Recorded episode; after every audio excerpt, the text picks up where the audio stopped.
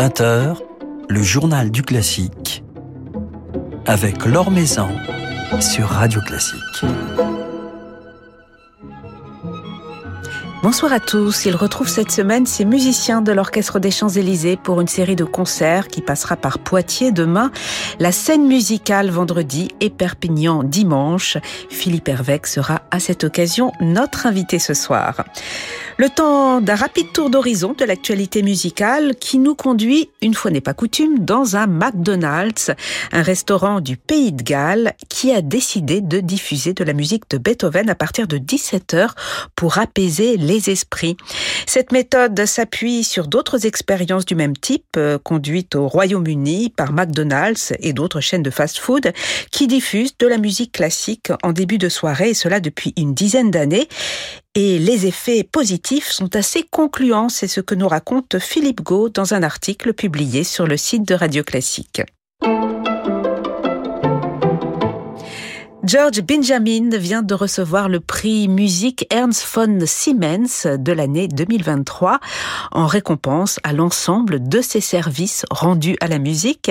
Il succède ainsi à la compositrice Olga Neuwirth, récompensée l'année dernière.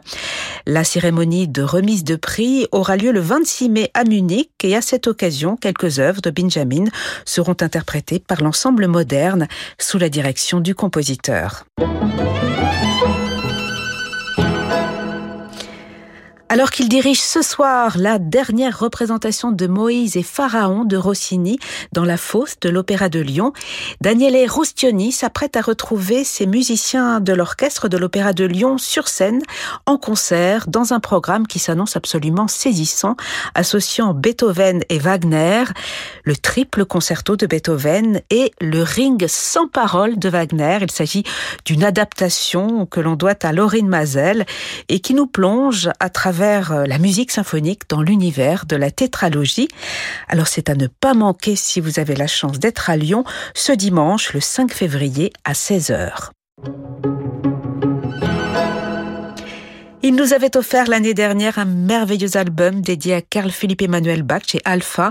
Le flûtiste François Lazarevitch et le claveciniste Justin Taylor se retrouveront lundi soir dans le cadre intime du théâtre Grévin à Paris pour interpréter ce même programme, ces six séduisantes sonates en trio pleines de fantaisie et de tendresse du célèbre fils Bach.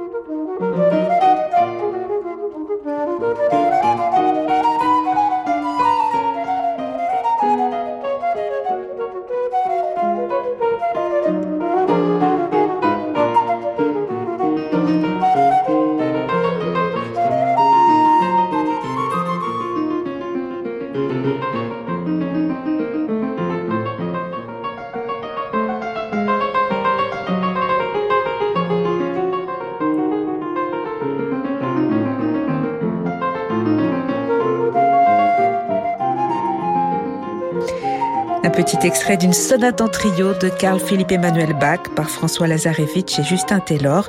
Ils seront donc en concert pour jouer la musique de Carl Philippe Emmanuel Bach lundi soir au théâtre Grévin. L'Or sur Radio Classique.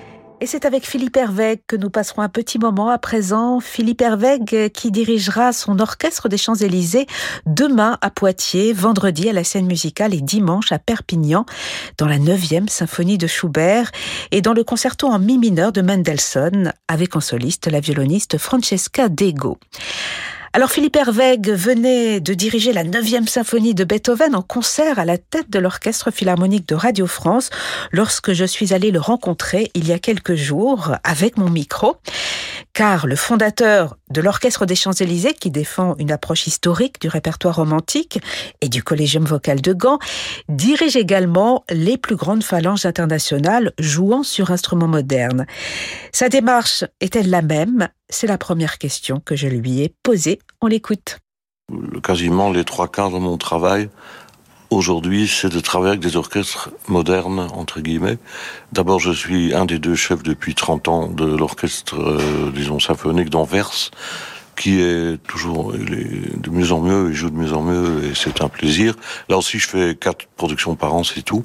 Mais à part ça, j'ai l'honneur et le plaisir de diriger euh, Dresden, Staatskapelle et puis Leipzig, et assez souvent le concert de d'Amsterdam, même Cleveland et de temps en temps, donc cet orchestre ici à Paris, bien d'autres d'ailleurs.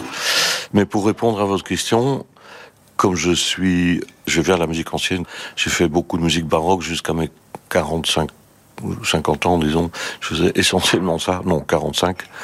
Mais là, j'en ai malheureusement déjà 75. Depuis 15 ans, j'ai un peu évolué dans le temps, comme certains de mes collègues, comme Norrington, Gardner, etc. Et en fait, je joue pour le moment euh, essentiellement le 19e siècle jusqu'à Stravinsky. Mais surtout quand même Schumann, Beethoven, Bruckner, euh, etc. Évidemment, nous jouons cette musique-là avec l'Orchestre des Champs-Élysées, d'abord sur certains un, type d'instrument euh, approprié au compositeur en question, ce qui est un handicap dans la mesure où avec l'Orchestre des Champs-Élysées, je ne peux pas donner un concert avec en première partie du Mozart et en deuxième partie du Schumann, c'est d'autres instruments. Donc en gros, ça change euh, Haydn, Mozart, enfin je schématise, puis peut-être Beethoven, Mendelssohn, mais ensuite Brahms, euh, voilà. Mais les musiciens de l'Orchestre Champs-Élysées euh, viennent un peu de partout en Europe, beaucoup de Français naturellement. On fait ça ensemble depuis 35 ans, en fait. Ça fait qu'on se concentre sur un certain nombre de styles, mais restreints. On, joue pas de Bartok, pas de, etc., et encore moins de Shostakovich, etc. On a beaucoup lu, on a lu des traités, on, enfin, on a joué tout ce répertoire assez souvent dans un certain style. Lorsque j'arrive devant, par exemple, ce très bon orchestre que j'ai pu diriger hier, Évidemment, je le rencontre une fois par an, si tout va bien, euh, pas plus. Et eux jouent tout le répertoire, enfin c'est tout terrain. Et moi, j'ai une approche, par exemple, de ce Beethoven un peu loin de, de l'approche qu'ils peuvent avoir avec d'autres chefs. Disons, l'essentiel de mon travail, c'est de un travail presque stylistique d'articulation, etc. Un travail que je ne vois plus faire avec l'orchestre des champs lorsque nous jouons Beethoven, parce qu'on sait où on va avec le collège vocal et de Gand, mon autre ensemble. Euh, autrefois, je m'étonnais que Bach lui-même, je ne vais pas me comparer à Bach évidemment, mais qu'il écrivait ses cantates le jeudi et en gros, il ne répétait pas. Et, euh, et quand j'étais plus jeune, je me dis mais comment faisait-il? Mais là, j'ose dire, avec le collège vocal et de Gand, d'orchestre et le chœur, nous sommes capables aujourd'hui aussi, sans répéter, de de jouer n'importe quelle cantate. Je préfère répéter un peu quand même. Tandis que avec un orchestre moderne que je connais moins, comme euh, oui, ces orchestres-là, ça dépend aussi parce que certains orchestres comme le concert de d'Amsterdam euh, ont beaucoup travaillé avec Arnoncourt, donc ils ont l'habitude de travailler dans ces directions-là. Euh, et de plus, en plus d'orchestres modernes, surtout les orchestres excellents, sont très ouverts à ces démarches. Ils sont demandeurs. Mais pour répondre finalement à votre question, le travail elle-même, je ne fais pas d'autres articulations ou une autre approche euh, avec un orchestre moderne qu'avec un orchestre euh, euh, d'époque, disons entre guillemets, authentique entre guillemets. J'aime pas ce terme, mais voilà. Il y a seulement que les instruments d'époque entre guillemets facilitent parfois les choses. Par exemple, les cordes en boyau et surtout les archets, c'est encore plus important, sont plus à même d'avoir une espèce de, j'allais dire, finesse de articulation par la nature de du matériau, quoi, de l'instrument. Tandis que les violons modernes, les cordes en métal et l'archet plus lourd, c'est moins évident de travailler dans une espèce de transparence. Voilà, moi personnellement, je préfère de loin travailler avec un très bon orchestre moderne qu'avec euh, des orchestres euh, soi-disant historiques de moins bonne qualité. Je pense qu'aujourd'hui, les bons cornistes jouant sur corps naturel jouent avec la même euh, sécurité, enfin je veux dire que les cornistes modernes. Autrefois, quand on jouait Bach, la messe en si, il y a un grand solo de corps, comme vous savez. Euh, Lorsqu'il y a 40 ans, avec Léonard, on avait, lors du concert, disons 80% des notes. Euh, on était, ah, quelle belle soirée. Mais aujourd'hui, je pense que ça n'est pas possible de jouer à Vienne une symphonie de Bruckner sur un instrument d'époque avec des corps qui font des couacs. Bon, ça peut toujours arriver, mais la qualité s'est améliorée, mais incroyablement au niveau technique euh, depuis 20 ans.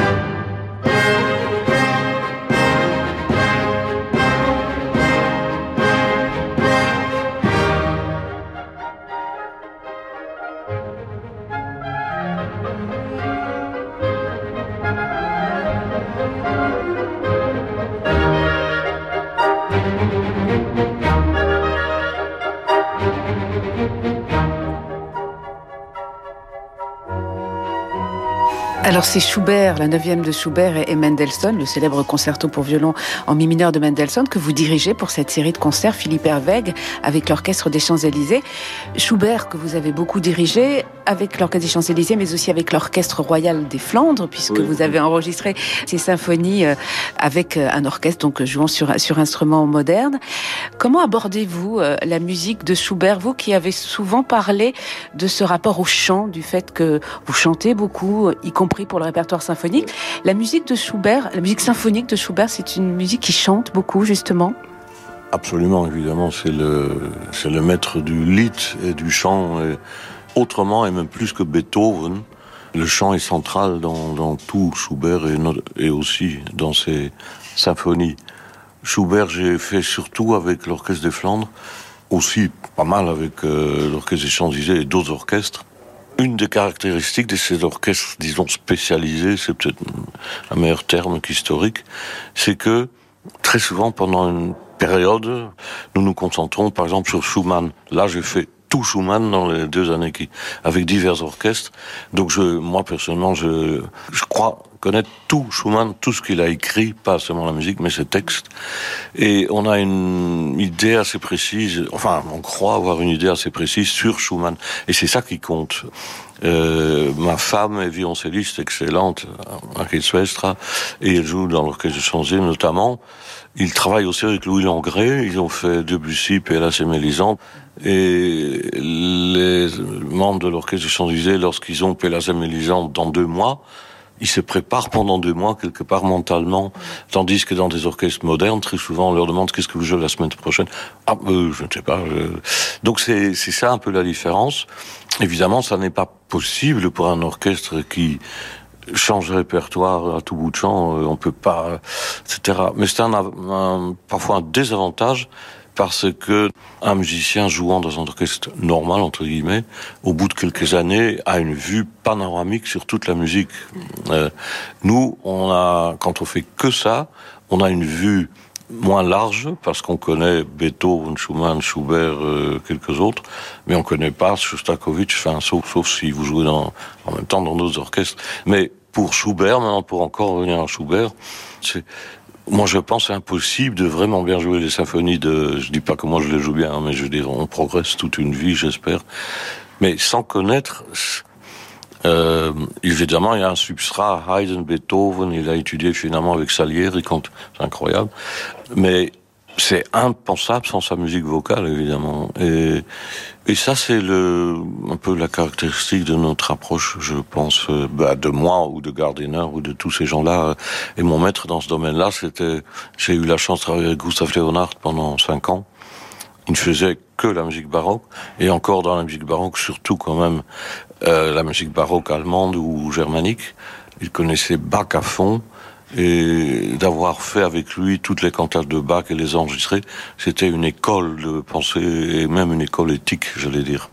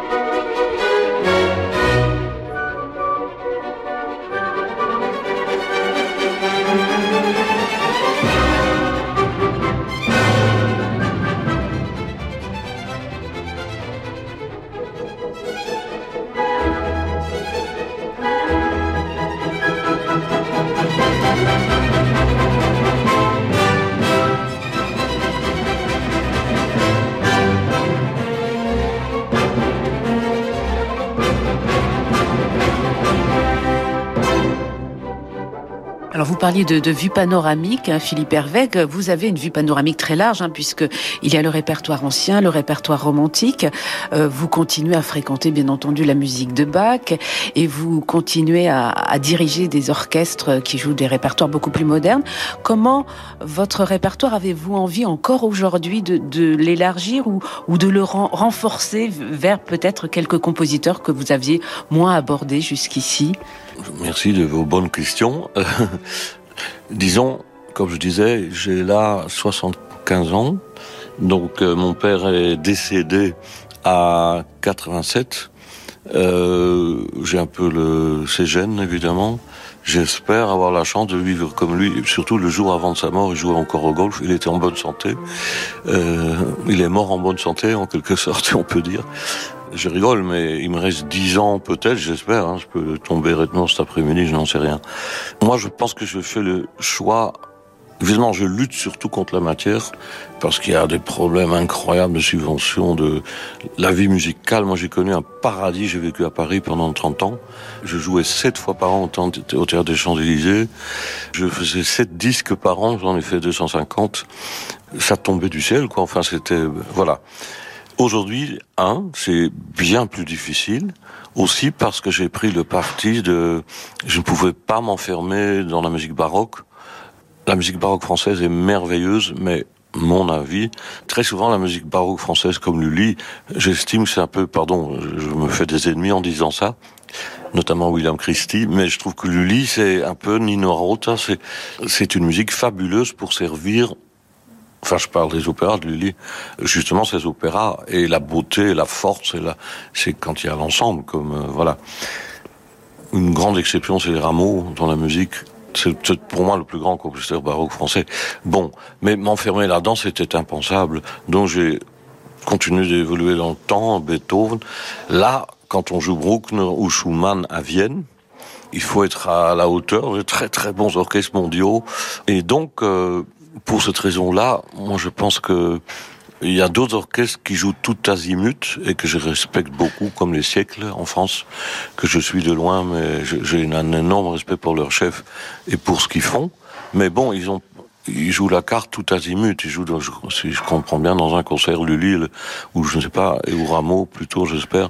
Ensuite, même Boulet, je crois. Ou moi, je choisirais plutôt de me concentrer sur certains secteurs, euh, certains secteurs qui sont pas ma tasse de thé ou mon talent entre guillemets. Par d'autres chefs, pourquoi pas J'ai toujours été pour. Mais moi, effectivement, de continuer dans Beethoven, mais par exemple aussi Dvorak. Euh, évidemment, Debussy est un génie extrême euh, que j'adore écouter. Aussi toute sa musique d'orchestre. Je, je pense pas que je vais la diriger parce que c'est peut-être pas mon tout à fait mon talent ou je ne sais pas. D'autres le font très bien avec l'orchestre des donc pourquoi pas. Mais il y a tant de choses à faire encore et c'est surtout d'aller, même avec le collégium, plus je fais bac, moi je comprends bac. Enfin, je ne suis pas sûr qu'on joue mieux aujourd'hui qu'il y a 30 ans. Parce qu'il y avait autrefois l'espèce de jeunesse et de fraîcheur et de, de je sais pas, c'est un peu comme en amour, non Et aujourd'hui, c'est de plus en plus rationnel et réfléchi. Et c'est en fait de plus en plus dur aussi, pour des raisons que je comprends pas tout à fait très bien. Il y avait, à l'époque où je travaillais à mes débuts, des chanteurs extraordinaires, euh, comme par exemple, euh, un exemple pré-gardien, Christophe Prégardien, Peter Coe euh, à la basse. Et quand j'enregistrais les cantates de Bach avec Léonard, c'était euh, avec des enfants aussi, enfin les ténors et les basses c'était le collégium, mais c'était des petits garçons dont certains jouent, chantaient les airs de Bach, mais avec une qualité incroyable. Moi-même, pendant toute mon enfance, j'ai fait une heure de répétition de chœur tous les jours dans un collège jésuite et dans le chœur de l'école, mais qui était dirigé par un père jésuite, et on chantait Chute, Victoria, enfin, etc. Et cette culture qui, du moins en Belgique, en Allemagne, était très grande, a disparu. Et très souvent, les très bons chanteurs pour ce répertoire-là sortaient de ces chœurs d'enfants. Donc, il y a une espèce de paradis perdu quand même. Mais c'est peut-être aussi une vision que j'ai de mon, mon enfant, mon jeunesse, qu'on embellit toujours, évidemment. En même temps, c'est pas vrai parce que je vais pas citer de nom, mais je connais des sopranes fabuleuses françaises que j'adore, que j'aime, qui font très bien Mozart et, d'autres répertoires, mais pour que ça va pas, parce qu'il y a d'abord la langue, c'est l'allemand, c'est toujours très dur, mais indépendamment de la langue, il y a une espèce de ma soprane préférée pour Bach depuis des lustres, c'est Dorothée Mills, qui est allemande, mais qui en plus euh, a la technique euh, idéale pour ce type de répertoire je ne sais pas si je, la demanderai pour les derniers lieds de Strauss, les derniers. Mais pour Bach, c'est parfait au niveau technique, de justesse. Puis elle est allemande, donc son allemand est parfait. Mais aussi, euh, je pense qu'elle est fille de pasteur, mais elle a une âme poétique, religieuse. Euh, euh, peut-être pour les airs de concert de Mozart, il lui manque un peu le côté pas, pas féminin parce que c'est une fille merveilleuse, une femme très belle et très. C'est pas ça, mais c'est. Il faut une religiosité. Et puis pour Bach, il faut un mélange de grande personnalité et de grande modestie. Et ce n'est pas toujours ce qui caractérise certains chanteurs d'opéra, disons, qui ont d'autres qualités. Et donc voilà, mais je parle beaucoup, j'ai fait 12 ans de jésuite et je dois arrêter. Bah, merci infiniment, merci beaucoup. Merci.